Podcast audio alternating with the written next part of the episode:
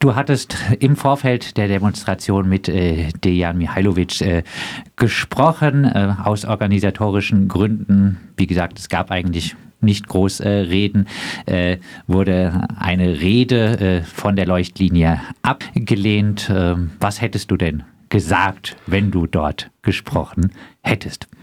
Genau, eins kurz vorweg. Also ich finde, äh, es soll keine Kritik am Organisator sein. Ich finde es voll okay, äh, gerade nach der Demo am Mittwoch, wo sich ja eine Partei nacheinander die Klinke in die Hand gegeben hat, um alle was zu sagen, finde ich die, das Konzept vollkommen, äh, vollkommen nachvollziehbar. Ähm, genau, was aus Leuchtlinie-Perspektive wichtig ist, uns zu sagen in der, in der aktuellen Stimmung, ist einerseits, dass es uns natürlich, also es ist eine, eine mega Freude, dass so viele Menschen auf die Straße gehen und ein deutliches Zeichen setzen gegen rechts, ähm, dass, dass gerade die Stimmung in so eine Richtung ist und wir merken eben auch, wie, wie politische Diskussionen dadurch gerade anders geführt werden. Also was sowas bewirken kann, wenn wirklich einfach viele Menschen ähm, auf die Straße gehen äh, und nicht, nicht still bleiben. Ähm, gleichzeitig ist aber auch, dass, dass äh, wir, aber auch viele andere, ähm, für uns war das jetzt diese Enthüllung der Korrektivrecherche nicht vollkommen überraschend. Es waren viele schon, schon lange davor. Es gibt dauernd rechte Diskurse, rechte Gesetzesverschärfungen in diesem Land. Ähm, es gibt viele Betroffene rechter, rassistischer, antisemitischer Gewalt, die viel zu wenig gehört werden, die, die einfach dauernd unter diesem, ähm, unter diesem Rechtsruck oder unter dieser rechten Stimmung leiden und ganz praktisch darunter leiden, was, äh, was sie an Gewalt erleben müssen. Ähm, und das ist was, was uns wichtig wäre zu sagen. Wie, wie kommt das alles es bei Betroffenen an? Wie kommt diese Recherche auch bei Betroffenen an? Und auch, wie ist der gesamtpolitische Kontext dazu? Du hattest es gesagt, die Massendeportationspläne, die waren eigentlich äh, schon äh, vorher bekannt. Wir hören nachher in äh, der Sendung noch ein Interview äh, mit äh, jemandem von der Zeitschrift Der rechte Rand aus dem September, äh, wo er genau über diese Massendeportationspläne der AfD auch unter diesen Stichpunkt, den Anführungszeichen Remigration, äh, schon äh, gesprochen hat. Du hast jetzt gesagt, ähm, ihr merkt es äh, auch in eurer Arbeit, wenn jetzt so viele Menschen auf die Straße gehen. Inwiefern? Ähm, was wir merken, ist einerseits, also auch nochmal zu diesen, zu den Enthüllungen ähm, aus, aus betroffenen Perspektive ist, glaube ich, wichtig zu sagen, dass das für viele Betroffene, die, die da natürlich mit gemeint sind, natürlich, auch wenn es lange, lange bekannt ist, trotzdem heftig ist, das wieder zu hören, wieder, wieder genau die gleichen, die, die, die Ängste bestätigt zu, zu bekommen. Also das ist, ähm, es ist einfach hart. Ähm, gleichzeitig, was wir merken, ist es ähm, von, von einzelnen Betroffenen, dass sowas natürlich ein einfach ermutigendes Zeichen ist, wenn, wenn Leute Opfer von rechter, rassistischer, antisemitischer Gewalt geworden sind, dass sie das Gefühl haben, sie stehen nicht alleine da. Das ist, ist sowohl bei sowas als auch bei ganz konkreten Anlässen häufig wichtig für Betroffene, dass sie sehen, sie sind nicht alleine, sie sind, sie sind Opfer dieser Gewalt geworden, aber es gibt Menschen, die solidarisch an ihrer Seite stehen und dafür sowas natürlich ein wichtiges Zeichen und eine, eine Ebene drüber, was, was wir einfach auf einer politischen Ebene sehen. Auf einmal, also der, den, den Effekt, den ich sehr positiv finde, auf einmal äh, äußern sich ganz viele PolitikerInnen zu diesem Thema. AfD-Verbot, A, Gelder kürzen für die AfD, anstatt über migrationspolitische, äh, rassistische Forderungen der AfD zu diskutieren. Und das ist natürlich ganz praktisch auch ein, was, äh, ein sehr positiver Aspekt. Ihr merkt also jetzt diese positive Energie auf der Straße. Bundesweit liegt die AfD bei über 20 Prozent, was äh, Wahlumfragen äh, angeht. Äh, habt ihr denn in den letzten Monaten, im letzten Jahr auch äh, diese ja, diesen Anstieg äh, des Rechtsextremismus äh, über Wahlumfragen habt ihr den auch gemerkt in einem Anstieg äh, der Zahlen äh, der Übergriffe, der rechten Übergriffe? Ähm, ist ganz schwer zu sagen, weil wir leider wissen, dass auch wir einen Großteil der rechten, rassistischen, antisemitischen Straf- und Gewalttaten nicht mitbekommen. Also es finden in Baden-Württemberg viele dieser Gewalttaten statt, das wissen wir. Ähm, aber wir sind eine kleine Beratungsstelle mit ein paar Leuten in Freiburg und in Stuttgart und sind für ganz Baden-Württemberg zuständig. Es ist vollkommen klar und wir wissen dass wir kriegen einfach nur einen Bruchteil mit. Deswegen wir haben äh, unsere die Anfragen an uns haben zugenommen, aber da wir wissen, wir bekommen so viel nicht mit, können wir das nicht so richtig in Zahlen quantifizieren. Was, was aber ist, was mir bei manchen Beratungen aufgefallen ist oder was manche Betroffene uns erzählen, ist, wie eben diese, diese gesamten rechten Diskussionen, die rechten Politikverschärfungen, die, äh, die AfD-Leute, die ja auch in entsprechenden Positionen sitzen, wie sich das einfach in ihrem Alltag ausübt. Also ich muss an eine Beratung denken von einem Mann und seinem Sohn, die, äh, die rassistisch angegriffen wurden. Ähm, und äh, mir ist die Aussage des Vaters sehr hängen geblieben, dass er gesagt hat, äh, Rassismus hat er schon immer erlebt. Das ist nichts Neues für ihn. Aber was er seit einigen Jahren erlebt, ist, dass es für ihn äh, bei, bei Verwaltungsstrukturen und in, in, in offiziellen Stellen total zugenommen hat. Und er hat es eben auf dieses, äh, auf dieses Erstarken der AfD zurückgeführt.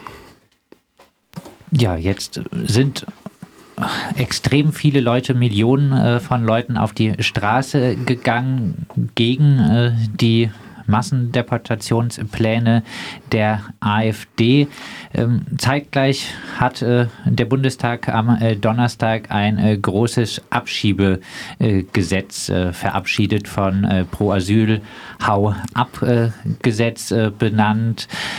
Ähm, ja, die Polizei darf in äh, Flüchtlingswohnheimen jetzt eigentlich alle Zimmer ähm, durchsuchen, wenn es um eine Abschiebung geht, nicht äh, nur das äh, Zimmer von äh, der betroffenen Person, was natürlich äh, zur Angst äh, führen wird in diesen äh, Wohnheimen. Die Abschiebehaft wurde massiv ausgedehnt, der Ausreisegewahrsam etc.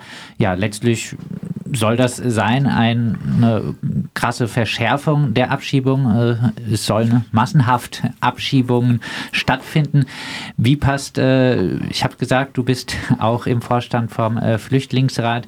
Wie passt das aus deiner Sicht zusammen? Jetzt gehen so viele Menschen auf die Straße, aber diese Verschärfungen der Abschiebepolitik gehen relativ widerstandslos äh, durch. Ähm, ja, mir geht es, glaube ich, da hauptsächlich wenig, also primär darum, was, was PolitikerInnen sagen und auch wie sie handeln. Also so, ich finde die Stimmung auch gut von politischer Seite zu zeigen, wir müssen jetzt ein breites Statement setzen, dass, es, dass im Prinzip wir keine faschistische Politik in Deutschland wollen.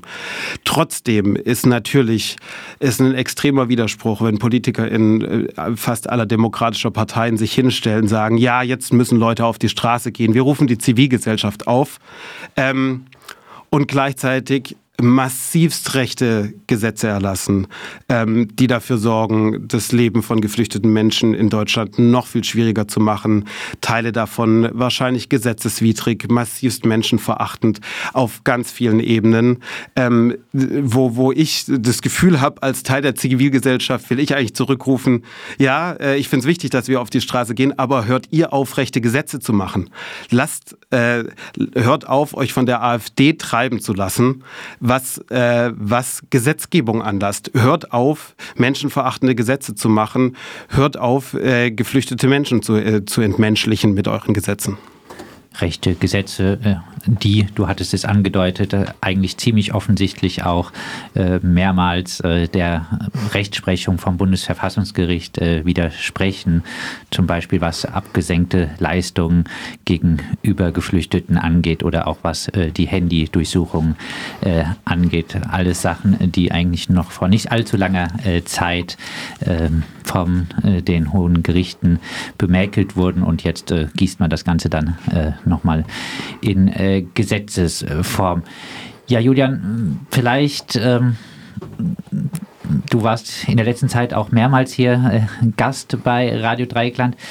Äh, noch einmal die Frage, du hattest am Ende des letzten Jahres ein bisschen äh, angedeutet, dass die äh, Leuchtlinie so ein bisschen in der Existenz äh, bedroht ist. Äh, es war nicht sicher, wie es äh, weitergeht aufgrund der Haushaltssperre. Vielleicht dazu noch ein paar Worte. Wie sieht es jetzt aus mit eurer Zukunft? Ähm, Sicher ist leider immer noch nichts. Es ist kein Haushalt verabschiedet.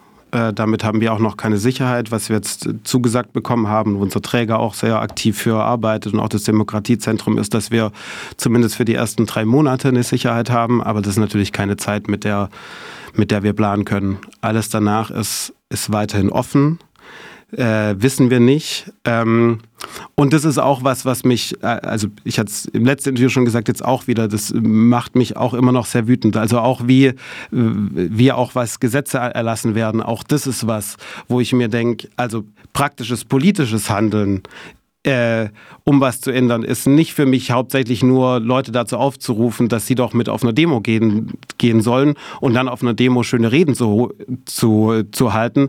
Praktisches politisches Handeln drückt sich eben auch in Gesetzen, Verordnungen aus. Und das heißt zum Beispiel, dass in so einer Zeit nicht gerade Demokratieförderprojekte und Betroffenenberatung und noch viele mehr um ihre Existenz Angst haben müssen. Das heißt, dass, dass die eine sichere Förderung brauchen, die auch nicht alle zwei Jahre neu ausläuft und man, man, weiß, äh, man weiß nicht, wie es weitergeht. Die, wenn, wenn, wenn wirklich, also für mich wäre ein wirkliches politisches Zeichen auch sowas, zu sagen, wir ändern sofort die Förderpolitik, wir sehen, das braucht eine dauerhafte, sichere Finanzierung und genau dafür setzen wir uns ein und genau diese Gesetze erlassen wir jetzt. Und äh, diese Projekte, die stehen insbesondere im Osten äh, der Republik, wo ja teilweise wirklich äh, Regierungsbeteiligung durch die AfD droht, äh, besonders äh, unter Druck, obwohl sie dort besonders wichtig äh, wären. Ja, Julian, äh, abschließend ähm, Dejan Mihailovic, der Organisator der Demo am Sonntag, hat, finde ich, schon ganz gut auch irgendwie erklärt, dass eine Demo nur der Anfang sein kann, dass es dann darum äh, geht, äh, wie dort es weitergeht, wie Energie äh, gebündelt äh, werden kann. Äh, was äh, fällt dir dazu ein? Wie muss es nach diesen Massenmobilisierungen jetzt weitergehen?